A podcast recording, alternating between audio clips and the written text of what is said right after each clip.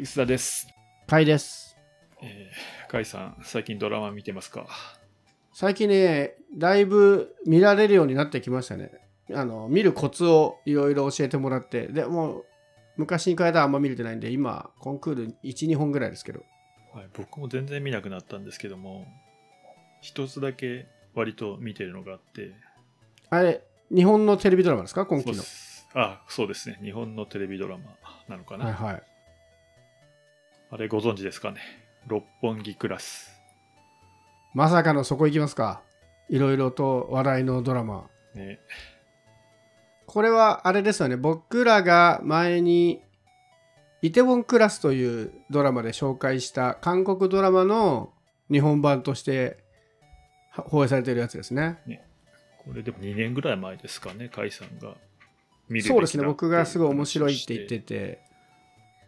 で、このイテウォンっていうのが韓国でいうとこの六本木っぽい場所なので、日本でやるときには六本木の名前になって帰ってきたっていうやつですよね。正直、安易、安易じゃないですか。めちゃくちゃ愛ですね。ね、出てすぐで、まだ2年ぐらいですか、あの番、あのね、イテウォンクラス自体がに、すごい盛り上がって、で、結構、ね、すぐに、六本、まあ、あの、テレ朝系で作ってるんで、六本木という設定で、えーリメイクするっていうんで、正直、割と悪い予感というか、あの、怖いもの見たさで見たんですよね。はいはい。っていうかあの出だしのは制作発表みたいな時もすごい割と不評だったというかうん。無理でしょうみたいなあの世界観無理でしょうみたいな意見が多かったらしくてまあ僕もそういう感じで思っえ安易だよ六本木まあねなんかその前に、えーなんだコミックとかねあのあ、そうですね。コミック化六本木がもされてましたね。その時点でも六本木、まあわかるけど、どうよみたいなこと言でちょっと話題になって、で、まあね、結構ドラマ化して、が発表されて、いやー、安易な企画だな、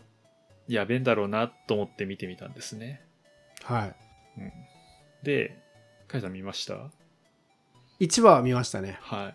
い。1話の最初を見て、やっぱりあのね、ネットフリでね、の大ヒットドラマで金もすごいかかってるんで、もう、おね、1話のオープニングとかもやっぱね、韓国のイテウォンだとやっぱ相当すごい、あの、映画っぽい、びね、すごい遠くからの俯瞰の映像とか使って、金かかってるなって感じなのに比べると、六本木ってやっぱちょっとしょぼいんですよね。しょぼいっていうか、まあ日本の、金かけてるんだろうけど、まあ日本のテレビドラマっていう感じで、ちょっとスケール感がなくて、いやー、これは微妙なんじゃないかなって思ってたんですよね。うん。まあ確かにスケール感とかで言うと、まあ、イテウォン、韓国の方には全ちょっと及ばないなとは思ってたんですけど、案外、2、30分見てると、これはこれでいいんじゃねえのっていう感じが。2、30分、1話の2、30分でいけましたか？いそうそうそう。うん。割と、まあでも1話ぐらいかな。1話は見てみようみたいな感じで、案外いけるなってなったんですよね。ほう。そこのポイントはなんかどこにあったんですか？まあ、あの、キャストなんだっけ、竹内涼真とか、ね、なんだっけ、平出、なんちゃらさん。いいな？はい。はい、そう。とか、ま、まあ、割と、あの、なんだろうな、セースキャストに割と愛があるとか、原作を割と忠実に再現しに行きたい感を感じて、そうですね。だいぶ寄せてますね。そう、かなり寄せて、うん頑張って、だからなんだろうな、制作陣にちょっとイテオンクラスへの愛があるように感じたんですよね。あー、なるほど。そういう解釈か。リスペクトみたいな。うんあ安易というか、まあ、でもね、あの、お金がない中で、お金がないというかね、比較される中で、こう、一番割と正攻法なリメイクをしてたんで、なんか、あの、チャラいというか、本当に設定だけ買ったリメイクじゃないんだなっていうのは、まあ、伝わってきたんで、そこはいいなと思ったんですよね。なるほどね。面白い評価だ。僕は結構逆の評価というか、寄せようとしているのはすごく愛を感じるというか、うまあもちろん作品にリスペクトは感じるんですけど、まあ、結果その寄せていった世界観に何人かの役者がついていけてないあっていう。感じがしていてそこに辛さを感じてしまうなという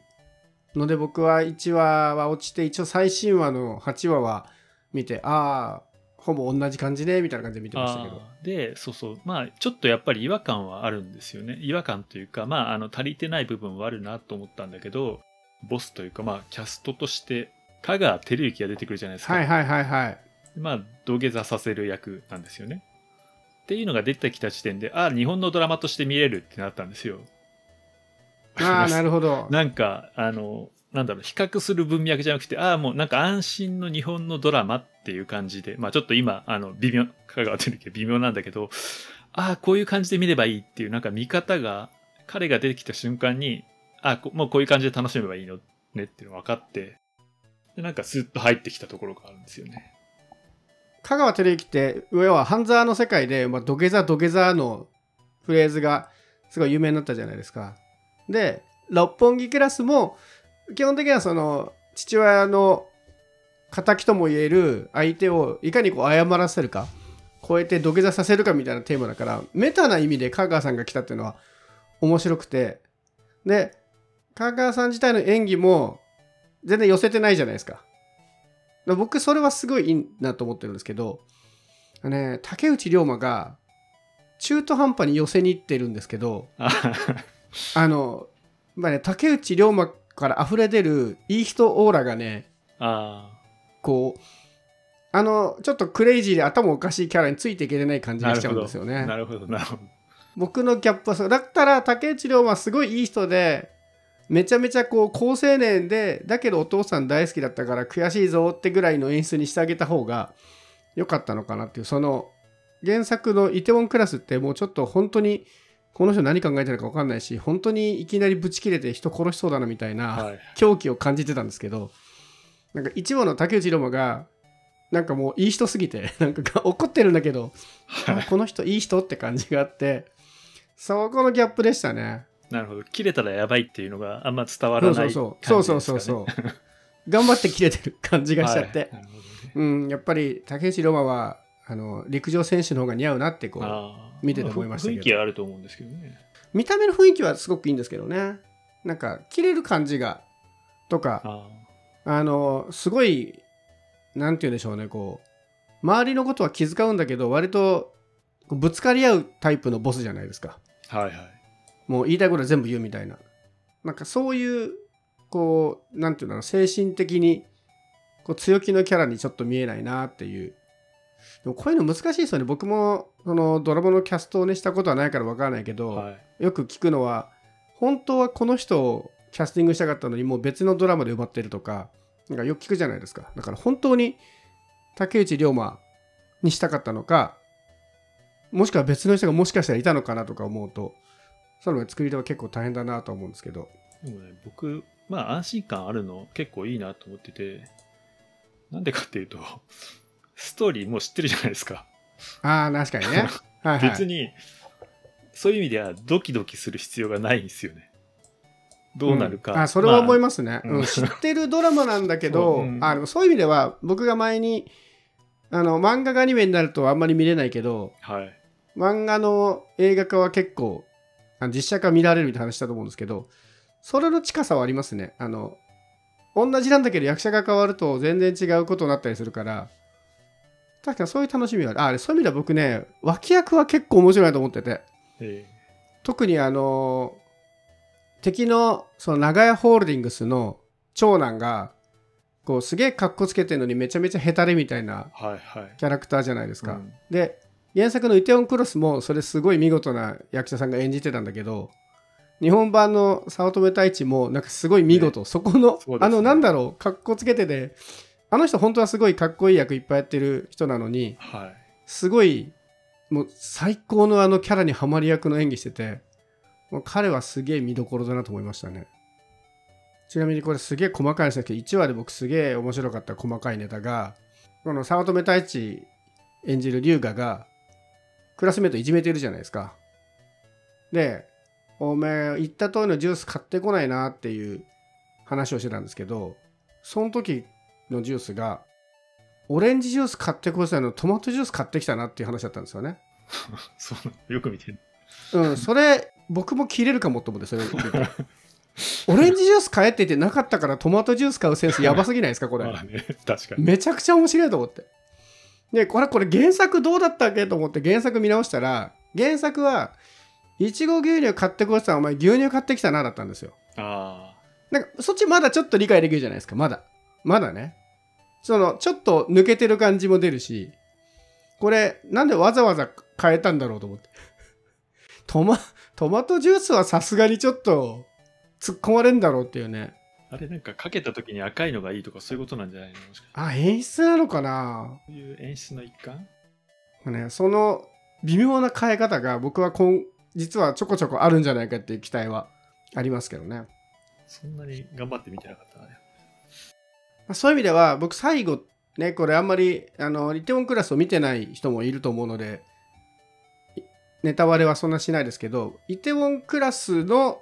最後の終わり方をで結構韓国ドラマっぽいんですよね。あんまり日本のドラマでそれやるのかなみたいな感じの終わり方をするのでそこのアレンジはちょっと気になってます。そこはちょっとね一番最後まで見たいとこですね。ええ俺もう変えなくていいかなって思うんだけどな。いや変えなくていいかもしれないしただあれをそのままやるといわゆるその今って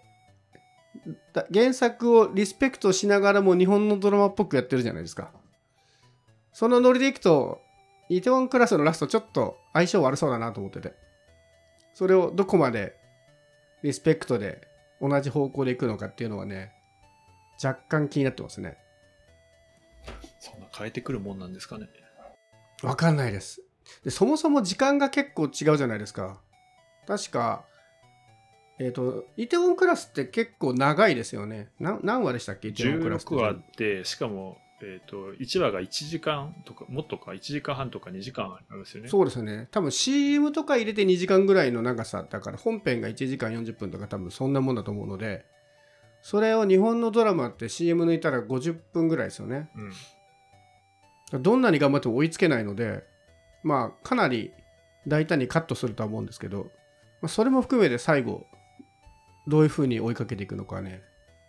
ちょっと後半、ちゃんと見ようかなと思ってます。あでもまだ1話しか見てないんでしょ？1話と8話見ました。まあ知ってるからね。あのそうそう、知ってるから、あ、こうなった、こうなったみたいな。割。と安心して見れるっていう。もう一回見直してるぐらいな感じの空気感で見てますねそうですね、もう一回見直してる割には、キャスト違うし、楽しめるみたいな。そうそうそうああこんな話だった楽しみ方はあるかもしれない感じの楽しみ方ができてるっていうだからね見てない人にどうこうっていうと別におすす特におすすめするような内容じゃなくていや、でもどうなんでしょう。僕見てない方が逆に気楽に見れていい気もするんですよね、これ。なんかストーリーはめっちゃ王道じゃないですか。うん親の敵を超えるために頑張るドラマって、割と王道だし、その起きる事件とかも王道だけど結構興味深い展開が多いから、いや、むしろイテウォンクラス見てない人がどう見てるのか楽しみですね。そしてこれが僕が一番気になるのは、これがネットフリックスで今配信されていることで、海外の人がイテウォンクラスを見た上で六本木クラスを見て何を思ってるんだろうっていうのはちょっと気になりますけどね。まだねあのそういう海外の反応みたいなのあんまり超えてこないけどまあでもなんか最近後半になってきてから今8話とかまでいってるらしいけど、まあ、割と視聴率みたいなの上がってきたみたいな話があ、そうなんですね。それはちょっと嬉しいなで。すね韓国ドラマリメイクで言うと、はいまあ、この六本木クラスはものすごい直接的なんですけど、コンクール僕が見てるドラマは、ユニコーンに乗ってっていうドラマなんですけど、こっちご存知ですか？広末が出てるのは知ってる そうですね。出てますね。主人公じゃないけど。1話1.5話ぐらい見ましたよあ、本当ですか。